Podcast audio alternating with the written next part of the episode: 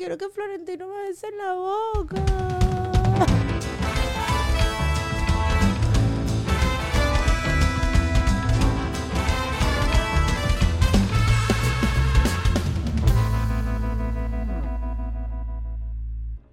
Hola a todos, bienvenidos al episodio 12 de Nadia María Podcast todo al mismo tiempo. Estamos demasiado felices, estamos demasiado contentos, claro que sí. Suscríbanse de una, denle like sin pensarlo dos veces. Eh, comenten abajito de una y que entrando y comentando porque yo soy, es, no joda, la mejor. Eh, ¿Qué más tienen que decir? Hacer compartirlo, compartirlo de una porque esto es, esto es antipático. Uno, uno se siente como la mamá de uno cuando te decía anda, anda a arreglar el cuarto. Uno sabía que lo tenía que hacer, pero uno no lo hacía. Eh, porque bueno, no sé, te da flojera, se te olvidaba. Entonces la misma situación pasa en este momento. Me siento como tu mamá mandándote a que le des like, a que te suscribas, a que comentes, a que compartas, a que hagas todo lo que tienes que hacer. Eh, no me hagas sentir como tu mamá, por supuesto que no. Hazlo por, por, por mérito propio. Mérito no es la palabra, sino por iniciativa propia. Claro que sí. Nadia María Podcast está patrocinado por Casupo. Casupo, Casupo. ¿Cómo lo supo Casupo? Claro que sí, carteras, bolsos, cinturones y más. Eh, con cuero reciclado hecho a mano y con estilo. Tienen que usar el código de la Nadia María, ¿ok? Al momento de comprar. Se los dejo aquí en pantalla, por supuesto, para tener 15% de descuento. Y recuerden que hay envíos a Estados Unidos, Canadá, Europa, Asia y algunos lugares de Latinoamérica, por supuesto, que para Venezuela no. Ingresa a casupo.co, no es .com, es .co. Y eh, pues compra las cosas maravillosas que puedes comprar en Casupo. Tú también puedes ser parte de este podcast y patrocinarme más allá que con tu amor y tus comentarios, con tu like, con tu suscripción, con tu dinero, escribiendo a la gmail.com. Claro que sí. Ay, esta parte es, muchachos, o sea, como llenar un formulario de banco. Nadia, ¿de qué estás hablando? De una vaina que pasaba hace eso por 200 mil años. Eso ya no se usa. O sea, es una referencia, pero súper boomer. Súper, súper boomer. ¿Qué tenemos en esta, en esta mesa nueva el día de hoy? Esta belleza que está aquí. O sea, yo quiero que ustedes, todo este tiempo que yo haya estado hablando, ustedes hayan estado leyendo que la magia está en el agujero. Que eslogan tan bonito el de esta marca, de verdad, porque da para mucho.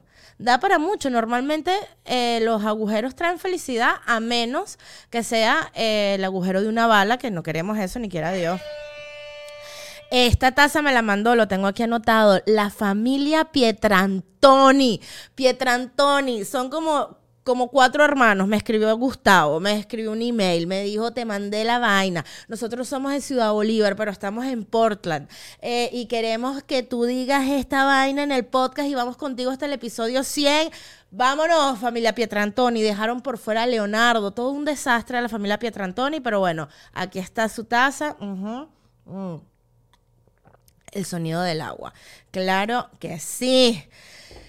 Ay, muchachos necesitamos eh, estar menos, menos estresados, menos, o sea, como, como tomarnos la vida un poquito más, más con calma. O sea, hay que tomarse la vida más con calma, sin duda, porque, miren, yo les digo una vaina. O sea, cada vez que yo leo que, que el estrés genera un montón de cosas, me estreso más entonces es como que, muchachos, pero ¿para qué nos dicen que el estrés, que por culpa del estrés te puede dar una ACV o que por culpa del estrés eh, te puede dar un paro cardíaco, que por culpa del estrés se te va a caer el pelo, que por culpa del estrés te van a salir pepas? O sea, ustedes no saben, personas que escriben esto irresponsablemente en internet, que cuando uno lee y busca, uno lee esto y se estresa más. Hay manera de contrarrestar el estrés que produce leer las cosas que vienen a consecuencia del estrés? No lo sabemos, no lo sabemos, no lo sabemos. Yo lo único que sé, de verdad y de todo corazón, es que a mí una de las cosas que me funcionan para contrarrestar mi estrés, y aquí vengo yo, muchachos, nuevamente con mi, con mi, es que, es que, es que soy muy amplia. Yo los invito a ustedes de verdad a que sean lo que ustedes quieran ser. Y eso implica ser como yo. Porque yo, yo soy como un abanico de posibilidades. O sea, un abanico de posibilidades. Entonces aquí voy con mi recomendación para el estrés. O sea, ustedes se van a caer, pero como digo yo, de culo cuando les diga esto. ¿Ustedes saben cuál es mi, mi santo remedio para el estrés? el palo santo. Santo remedio, palo santo para reflexionar. Es que el olor del palo santo a mí me genera como una paz inmediata. Yo no, o sea, yo no sé, no, estoy completamente convencida que esto es un efecto placebo que a mí me funciona muy bien y que tengo cero intenciones de dejar de hacer. Allá cada uno con su efecto placebo. No, que mi efecto placebo para, para el estrés es el CBD. No, que mi efecto placebo para el estrés es el chocolate. No, que mi efecto placebo, bueno, para mí es el palo santo, mi amor. O sea, ni te tienes que beber nada, ni te tienes que meter 15 kilos porque, o sea, ya yo me estoy refugiando demasiado en las hamburguesas y las papas fritas cada vez que tengo un pedo, como para también bajarme el estrés con carbohidratos y grasas saturadas, ¿no? Para otro episodio podemos hablar de las grasas saturadas y de mis conocimientos en nutrición, Ajá, que son bien grandes. Nadie y la práctica se quedó en el escenario.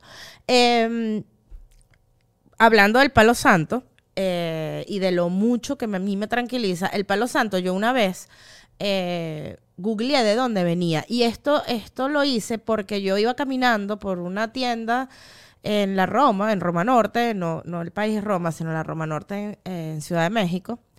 Y me metí a comprar, decía, tenemos palo santo. Entonces había una ponchera con un montón de palitos santos. Para los que no tengan idea de cómo es el palo santo, se ve así. Se los voy a dejar aquí o aquí. Depende, como decía en el momento de editar. Cualquiera de los dos lados. Entonces, eh, había una poncherita con un montón de palitos santos ahí. Y yo agarré tres y esa señora me clavó como que si yo hubiese, o sea, como que si yo le hubiese, dicho, mira, señora, por favor me puede dar tres palitos santos. Ya yo hubiese tenido que salir para el patio, montarse en una escalera, agarrar el hacha, afilar el hacha, cortar el tronco, pelar el tronco, tasajear los, los, bichitos y me los vendió. Yo, como no tengo capacidad de afrontar, eh, guardé mis tres palos santos en la cartera y pagué una cantidad de dinero que no tiene ni sentido. O sea, yo después dije, pero ¿de dónde viene el palo santo? Porque yo estoy pagando esto. Porque, ¿qué pasa? ¿Y por qué me asombro? Que yo nunca había pagado por un palo santo. Siempre me lo regalaba mi mamá, me lo regalaba mis amigas esotéricas o cualquier cosa, pero yo nunca pagué por un palo santo. O sea, hay cosas por las que uno nunca ha pagado, yo nunca pagué por un palo santo. Resulta que, bueno, que, que si hay, o sea, el palo santo no, no es cualquier palo, evidentemente, porque si no, no oliera como huele. O sea, no es que tú vas para la, patio de tu abuela, o sea, cortas un palo mango y entonces, ah, no, que tengo palo santo mango, de manga, porque el, el, árbol, el, árbol era de manga.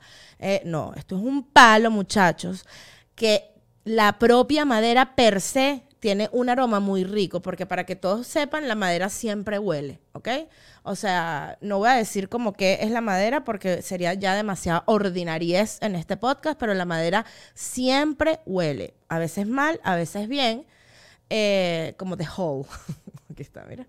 Eh, pero siempre huele. Entonces este palo es de un árbol que se llama bursera. Ay, nadie tan bursera, tan embursera. Tú eres embursera. No, eso es embustera. Eso es embustera y no tiene nada que ver con el árbol. Este árbol queda en las eh, costas de, mm, o sea, crece en Sudamérica, pero hacia las costas del Pacífico. Entonces, si ustedes son como yo, que cada vez que le dicen un océano, ustedes no entienden para dónde están hablando, o sea, como que es que las aguas del Atlántico son más frías que las del Pacífico, y uno por dentro, como cuando te hablan en alemán, y que... Claro. No, bueno, el Pacífico es toda la costa que está desde Colombia para abajo. Colombia, Ecuador, Perú, Chile, toda esa costa Pacífico. Entonces, en toda esa costa crece el palo santo. Lo que me hace pensar a mí inmediatamente que en Argentina el palo santo es muchísimo más barato que en Venezuela o que en México o que, o sea, ni se diga en Europa, porque al menos que den la vuelta por el otro lado del mundo les queda bien lejos el Pacífico, ¿no? Entonces, ¿qué pasa? Que también leí leí en otro lado, en otra circunstancia y en otro momento, que la tala del árbol del palo santo estaba haciendo que, bueno, que este palo estuviese a punto de extinción. Pero también, según este artículo, eh, pues es mentira porque hay tantas y absolutamente tantos protocolos y tantas, eh, ¿cómo se llama esto cuando... Eh, tú tienes que, bueno, permisologías y cosas para cortar estos árboles, que es mentira lo de que está en peligro de extinción. Bueno, ustedes decían a quién le creen, si al primer artículo que yo leí o al segundo artículo. Normalmente los artículos que dicen que las cosas están en peligro de extinción son los que tienen la verdad y normalmente están desactualizados porque mira, matan a esa gente. Ustedes dirán que no vean los documentales en National Geographic y en Netflix para que vean cómo matan a esa gente. Yo me morí de la risa porque mm, resulta que, que, el palo santo tiene tradición indígena desde hace millones y millones de tiempo atrás. Eh, y la gente lo utilizaba para conectarse con los espíritus del más allá, cosa que a mí me da como, como no sé si angustia, porque bueno, yo prendo ese palo santo todo el año en mi casa, pero no creo en eso, porque ya mi casa sería como, como bueno, un rave, pero de espíritu. O sea, a mí, miren muchachos, yo me comí un chaguarma a las 10 de la noche, yo pelo un palo santo para que no me dé acidez. O sea, a ese nivel de fe soy yo con el palo santo. Y vi que si tiene unas propiedades no esotéricas, porque bueno, hay mil propiedades esotéricas, que si te abre la puerta del más allá, te conecta con los espíritus, que si te, te mata los iones negativos y le da fuerza a los positivos para estabilizar tu energía, por eso lo usan para la meditación, que si este, limpia las cosas de las malas energías, los lugares, de las malas energías y las cosas, bueno, yo lo uso para eso, puede ser. Sí, porque a veces uno recibe una visita que uno dice, chacho, me dejaste aquí, pero toda esa aura, toda la aura oscura me la dejaste cuando te fuiste, no te la llevaste. Eh, pero sí tiene unas propiedades muy buenas que las pueden utilizar ustedes como para, por ejemplo, repeler los mosquitos. Adiós zancudos, adiós jejen, mi amor. Si te vas para la gran sabana, te llevas tu palo santo. Eh, también tiene muy buen aroma y eso es verdad. Puedes tener muchos palos santos en el baño de tu casa y así y pones palo santo y un yesquerito por si acaso no quieres contaminar el medio ambiente con spray eh, y aerosoles. Entonces tú le dejas ahí el palo santo y el yesquerito a la visita porque muchachos, siempre lo he dicho, creo que creo que lo he comentado en otro episodio acá. Uno tiene que ser uno tiene que querer a la gente que va a la casa de uno y dejarle en el baño todo lo que necesitan por si acaso eso llega, esa gente llega a ser número dos y le da vergüenza dejar el baño pues inaccesible. Entonces tú le dejas ahí todo, mira, aquí tienes para que aires, aquí tienes para que eches esto, aquí tienes palo santo, perfecto. ¿Qué tiene el palo santo? Antioxidantes. Me quedé fue y pirotécnica porque si tú respiras el humo del palo santo, pues parece que, eso te, te, te, o sea, no, no te lo tienes que tragar el palo, me, refiero, ¿no? El, humo, obviamente, sí, para que el, antioxidante haga efecto, porque tiene 62.88% de atepirenol y 60% de limoneno. Yo no sé qué coño es esto, pero siempre decir porcentaje da como solidez a lo que uno está diciendo te alivia la tensión y te mejora el estado del ánimo porque al parecer si tú hueles cosas que te relajan, pues esto es lo que está pasando. Y por último, es bastante afrodisíaco, entonces traten de no prenderlo en la sala. Eh, mientras haya visita, porque bueno, eso todo el mundo va a terminar cogiendo ahí. Préndanlo en el cuarto con su, con su, con su familia, con su esposo, con su novio, con su marinovio, lo que quieran, lo que ustedes tengan en el cuarto, con lo que sea que pueden ser afrodisíacos, ustedes, ¿no? Me dio demasiada risa, eso sí, que cuando leí, porque en toda la página te hablaban y te hablaban del palo santo, pero me dio una ternura porque al final decía como que, eh, ¿cómo eh, hacer el ritual del palo santo? Y literal, la explicación, muchachos, era, prende el palo, que suelte candela, mueve la mano. Y es que tú no tienes ni, ni que explicar esto. Luego entendí que hay gente que no sabe comprar en internet, obviamente no va a saber prender un palo santo. Eh, esta fue una introducción, pero como digo yo, con todos los juguetes. O sea, mm, no solo me quedé loca de la cantidad de información que tengo del Palo Santo, sino que probablemente em, les haya dado a ustedes una cultura infinita y ni siquiera ha entrado a profundizar de lo que vine a hablar el día de hoy. O sea, a ver, hoy eh, se me dio por hablar de, porque lo estaba discutiendo con, mis amigos cercanos, sobre esta cosa que nosotros a veces nos preguntamos, así como cuando uno está bien obstinado y ladillado con sus amigos y te preguntas, coño, ¿qué harías tú si te ganaras la lotería? ¿O qué harías tú si tú tuvieras la plata que tiene Cristiano? ¿O qué harías tú si tú, ajá, así como uno se pone a indagar sobre qué haría uno? Eh, también una de las preguntas que nos hacemos eh, mis amigos y yo es, ¿Qué preferimos? Si ser famosos o ser exitosos. A mí ya la pregunta me parece antipática. De entrada se los digo, porque pareciera, de alguna forma, que uno es mejor que el otro. Eh, pero o sea, la diferencia no es lo que me parece antipática, sino que es una diferencia discriminatoria. Y me di cuenta al momento de buscar las listas de los famosos y las listas de los exitosos. A eso voy a caer en este momento. Pero, por ejemplo, según yo, según yo, según Nadia, eh, mi concepto de fama es gente que es reconocida por mucha gente, no importa dónde estés. O sea, si tú sales por la puerta de tu casa, la gente te va a reconocer. Si tú vas a un supermercado, la gente te va a reconocer. Si tú vas a un restaurante muy, muy, muy exclusivo, la gente de allá adentro te va a reconocer. Si tú vas a África y estás bailando en África con las etnias africanas, la gente te va a fucking reconocer. Eso para mí es la fama. Y el éxito son personas, o, las personas exitosas, esto es, este es un concepto mío, de mi propia, de mi propia, de mi propio cerebro.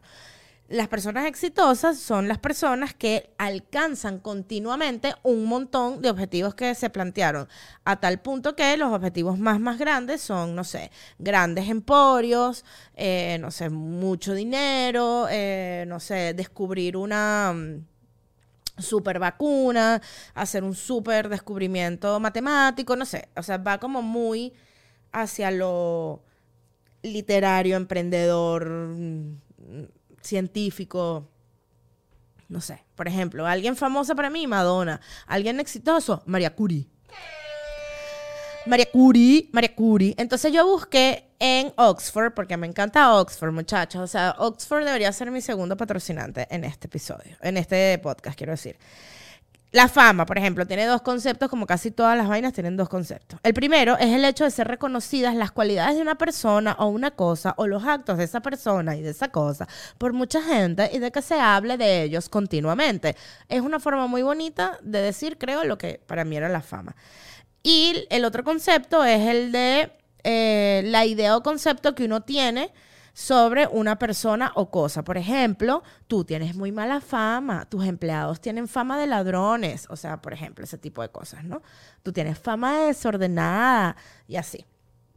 Eh, y el éxito, em, el primer concepto dice que es eh, en, en, especial un resultado feliz de una empresa o una acción emprendida o un suceso, eh, o sea, un suceso realizado. Por ejemplo, las negociaciones de paz han tenido finalmente éxito. O sea, porque como que se logró de forma feliz. Porque, por ejemplo, las negociaciones de la paz entre Ucrania y Rusia no han tenido éxito, para reflexionar. Ahí no hay nada exitoso. Cosas que supone, por ejemplo, el otro concepto, cosas que supone un éxito o resultado feliz. Todas tus canciones han sido éxitos internacionales. Me encantan estos ejemplos. Tus canciones han sido éxitos internacionales. Ok, entonces, viene el momento que a mí más me gusta, que es el de opinar. Para mí, la fama ahora es muchísimo más relativa que la fama antes. ¿Por qué? porque ahorita tenemos el tema de las redes sociales. Entonces, voy a poner este ejemplo que siempre doy y no se burlen de mí, chamas, se los pido, ¿ok? Si ustedes me preguntan ahorita, no, que Justin Bieber, Justin Bieber es súper famoso, es un cantante chamo súper famoso. ¿Quién lo descubrió? No me acuerdo el nombre, viendo YouTube, lo, sacó, lo vio, dijo, este carajito, hay que meterle plata, lo sacaron de ahí, diamante en bruto, miles y miles y miles y miles de dólares vendidos alrededor de las discografías de Justin Bieber. La deben, lo deben conocer millones de carajitas, pero ahora, y ha, girado alrededor de, de, unas cuantas ciudades por el mundo, en Europa, en Norteamérica, no sé si ha, si ha bajado a Sudamérica Justin Bieber, o sea, de verdad carezco de esta información, me disculpan las, las eh, ¿cómo era que se llamaban las fans de Justin Bieber? Las Believer. Ajá, bueno. Y, mm, en fin. ¿Dónde viene mi ejemplo? Con Servando y Florentino. Dije que no se burlaran. Servando y Florentino crecieron en una era donde no había YouTube, donde no había Instagram, donde no había Facebook, donde no había nada donde tú dijeras, chamo, estoy viendo cantadas dos carajitos bailando salsa, no jodas, aquí tipo, nada, tú no puedes hacer eso. Tú eras solo en tu casa como, ay, yo quiero que Florentino me bese en la boca. Llorando en tu cama con un afiche de la revista Tú, porque no había manera de que tú consiguieras nada de Servando y Florentino que no sea yendo para un concierto. Ellos giraron alrededor del mundo, también fueron a Europa, también fueron, estos sí fueron para Sudamérica, eh, llegaron hasta México, de México para arriba creo que no, no sé si, si habrán ido a Canadá o Estados Unidos, no lo sé. Em, pero actual hicieron películas de cine. Eh, se murieron carajitas en los conciertos porque, bueno, las asfixias, ¿no? Eh, fama, fama. Entonces, ahorita lo conoce mucha gente. Quizás no más que a Justin Bieber, porque, bueno, ellos ya ahorita tienen 45 años, aunque aparentan 79, pero, ajá, no son famosos ahorita. Pero en el momento en el que ellos eran los Justin Bieber, no tenían como esas vainas para poder ser famosos. Entonces, ¿qué pasa? Que yo siento que la gente que fue famosa antes es más famosa que la de ahora porque no solo ha logrado perdurar en el tiempo, sino que logró la fama sin los recursos que ahora tienen los famosos, ¿ves? ¿Ves? En cambio el éxito sí, sí transcurre por, por toda la línea del tiempo, porque vuelvo a mi ejemplo de María Curie, de Marie Curie. Marie Curie, eh, mi querida Marie Curie, fue exitosa en la época en la que la gente era a blanco y negro, ¿no? antes uno era blanco y negro, eso es ahora que uno es a color. Qué bonita esta reflexión de mierda. Entonces, em, el, éxito el éxito perdura en el tiempo. Entonces, ahorita todo es muy relativo. Yo creo que eh, hay gente, por ejemplo, que es muy famosa pero, y no tiene redes sociales, que para mí es más famosa. Y hay gente que es muy famosa en redes sociales, pero que en la vida real no existe. Para mí, este fenómeno se llama TikTok, ¿ok? Hay mucha gente que tiene millones de seguidores en TikTok, millones. Y tú me lo nombras y es como, cri, cri, yo no tengo ni idea de quién tú me estás hablando. Pero si tiene 10 millones de seguidores y no son bots, eh, pues es una persona que evidentemente es famosa, más no conocida. Entonces yo busqué que si la lista de famosos en, em, más, más actualizada y no hubo ninguna que no estuviese relacionada directamente con las redes sociales. Entonces ahí eso me parece que, es un factor que sin duda eh, afecta directamente el tema de la fama en la actualidad. O sea, puede que llegues a ser famoso y que después que seas famoso decidas no tener redes sociales, pero en el proceso lo tienes que tener, al menos eso es lo que yo pienso. Estamos en mi podcast, entonces es lo que yo pienso.